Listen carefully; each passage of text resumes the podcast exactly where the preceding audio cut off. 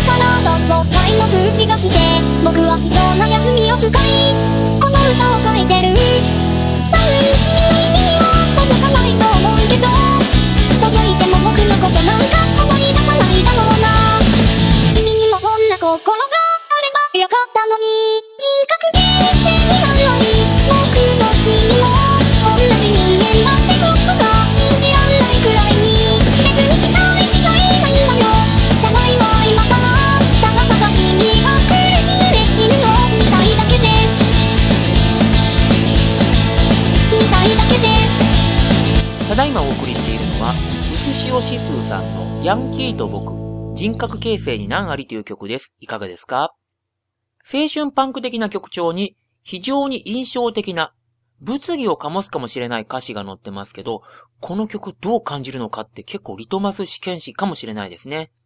私はですね、実はあの表現の自由と差別っていう連載をやっていて、その連載の中で言いたいことを見事に作品にしてくれたっていう感想を持ってます。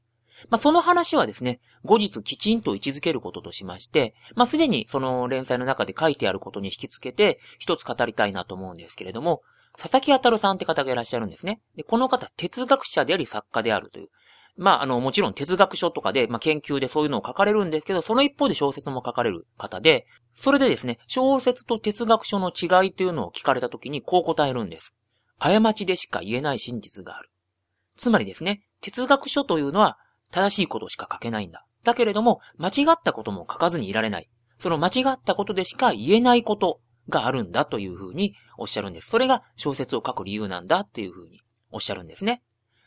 でですね、このヤンキーと僕の曲も、まさしくそういう曲じゃないかなと私は考えるんです。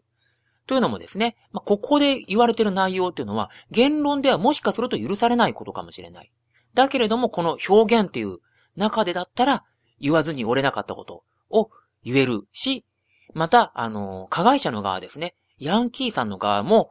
これをですね、そのままぶつけられても受け止められないのかもしれないけれども、歌にしてくれたことで、ある種受け止める余地っていうのが生まれてるんじゃないかなっていうふうに考えます。なんくいなんくいなんくいなんくいなんくいなんくいなんくいラジオ今回は近況報告の回とさせていただきます。忙しくて全然音作りができないよって、まあそういう話もあるんですけど、まあそういう愚痴じゃなくて、ブログでの話を2本させていただきます。まず1本目。ミューズの見恵みという連載を11月までやってたんですけれども、まあ、その連載はですね、図らずも面白くなってしまった音っていうのをちょっと面白おかしく紹介するという体の、まあ、ある種のネタコーナーみたいな感じだったんですけれども、その中で森田光一とトップギャランの青春時代という曲を取り上げたんですね。森田光一さんって方が非常に独特の声をしてらして、ぜひ聴いていただきたいんですけれども、そこにですね、最近ファンの方がコメントを書いてくださって、まあそれも好意的に書いてくださってたんですけれども、まあそのやりとりの中で、森田さんって実は歌謡曲について理路整然と語れる方なんですよ、みたいなことを、まあ思い出しながら書いてるんですね。で、それでやりとりをしてる中で、そういえば森田光一さんって昔ラジオでベスト10番組をやってらしたなーって。それを幼い頃、ほとんど記憶にないんですけれども、かじりつくように聞いてたかなーなんてことを徐々に思い出していくんですね。するとですね、そのファンの方が昔のラジオ番組の音源が上がってることを教えてくださるんです。で、それを聞いてみたんですけど、それでびっくり仰天。なんと、森田光一さんが、ピアノを持ち出してちょっとした学理解説。まあ、ここのところはこうなってるんですよとかそういうことを解説されてるんですよ。びっくりしまして。この私のポッドキャストの語り口っていうのは、まあ、おそらく直接的には渋谷陽一さんなどの影響下にあるのかなというふうに私考えてたんですけども、もっとルーツになんと森田光一さんがいたという話です。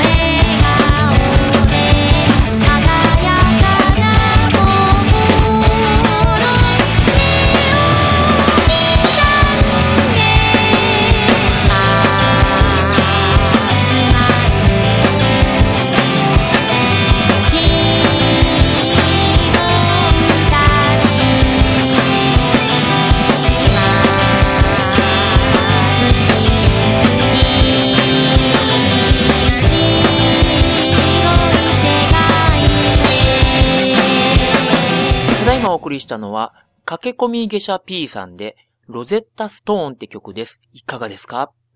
突然アメリカのカレッジチャートでかかりそうな曲がかかってきて、皆さんもびっくりされたんじゃないかなと思うんですけれども、なんともギターの多重録音が非常に心地いいですよね。この曲、楽曲も素晴らしいですし、なんか終わり方も唐突で、その辺もシャレが効いてるなっていうふうに思いますね。で、私、この駆け込み下車 P さんって方、全然存じ上げなかったんです。で、この間ちょっと偶然聞いて、ちょっとびっくりしまして、慌ててこの方にオファーをかけて、今回かけさせてもらったんですけども、こういう音楽が好きな方にはたまらないんじゃないでしょうかね。私も大好きなんですけれども、まあ、今回はもう紹介がてら取り急ぎって感じなんですけども、ぜひまたかけたいなと思ってまして、その時にはもう少し聞き込んで、深掘りしたいなと思っております。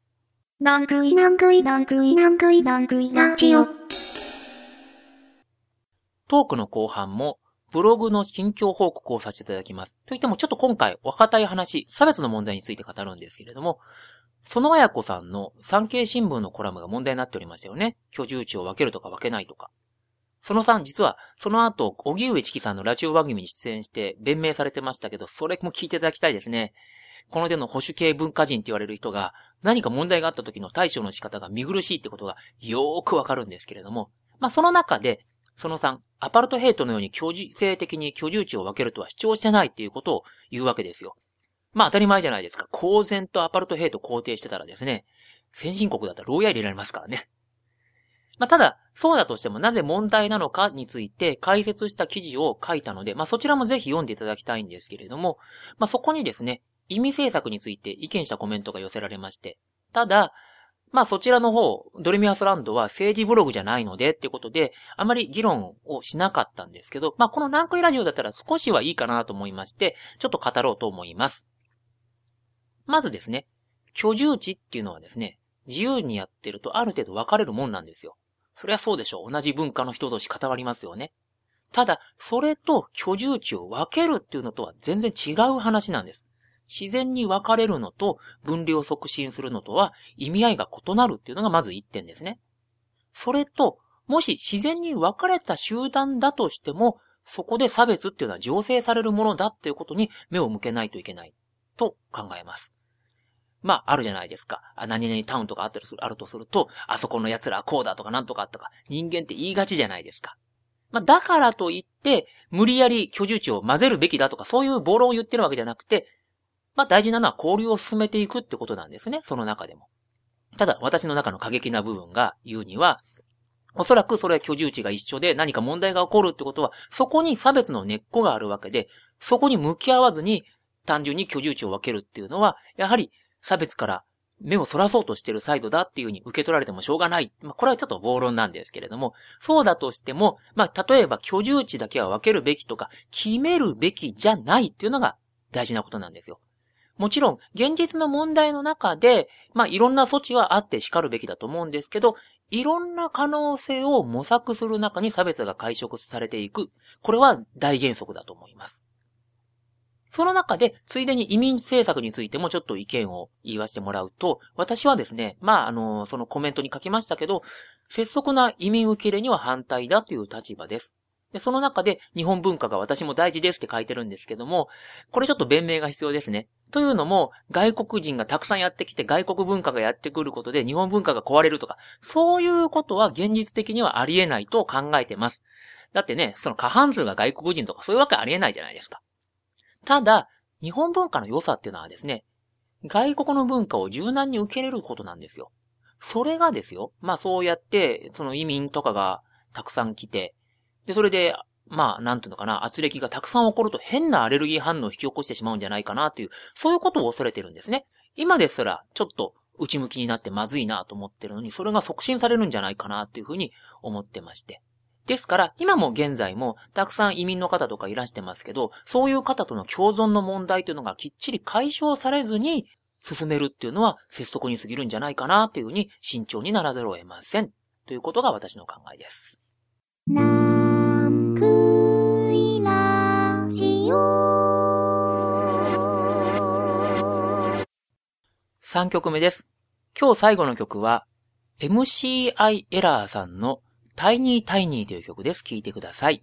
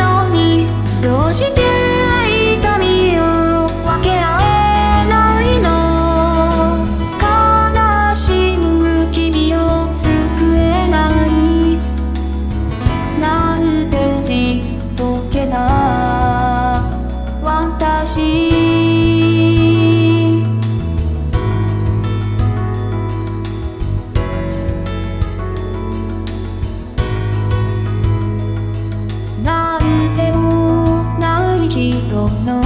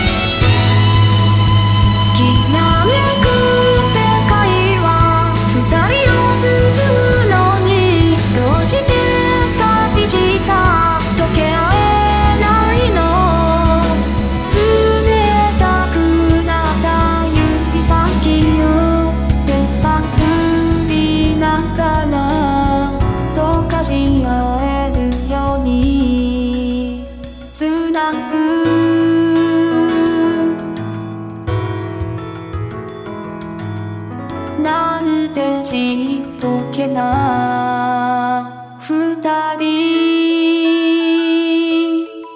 ただいまお送りしているのは MCI エラーさんのタイニータイニーという曲です。MCI エラーさんっていうのは大文字で MCI でアンダーバーで、その後大文字で E で、その後小文字で RROR、エラーというあの綴りですね。の、えー表記の方なんですけれども、前の2曲がギター中心の曲で、この曲はピアノ中心の曲でしたね。で、ノイズミさんって方が作詞された、これちっぽけな自分っていうのがテーマの素敵な詩ですけれども、その辺なんかは、まあ、1曲目におかけしたヤンキーと僕に通じるところがあるのかなという感じはしますけどね。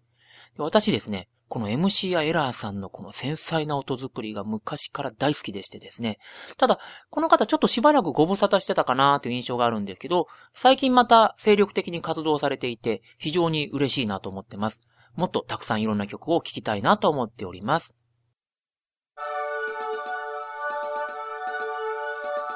エンディングです。今回は近況報告っていう感じのトークでした。前回ちょっと柔らかいトークをしたんで、まあ、今回はコーナー取り混ぜられたかなと思います。次回がですね、ちょっと変則回で言いたいことを伝えるという内容なので、まあ、いろんなことやってみたいなと思ってます。このポッドキャスト、ラジオ番組風ポッドキャストということでリクエストを募っております。作者さん自らの売り込みも可能です。もちろん、これを読聞いていらっしゃる方で、こういう曲を聴きたいっていうのも可能なんですけれども、まあ、といってもかけられる曲っていうのはかけられていますけどね。その他、番組の感想なども、宛先は、NNNKUI アルテニアイをアットマーク GMAIN.COM ナンクイラジオアットマーク Gmail.com はい、毎度おなじみの宛先ジングルでしたね。NANNKUI という風に、N を後半のところに2つ重ねるんですね。そこちょっと注意です。この番組用に作りましたメールアドレスですので、気楽にメールください。番組にリクエストくださった方には、スペシャルな弾き語り音源をプレゼントするということも考えてますので、そちら目当てに送ってくださってもいいですので、よろしくお願いいたします。ナンクイラジオはですね、月2回の更新を予定しております。第18回は3月の下旬頃を予定しております。では、第18回にお会いしましょう。さようなら。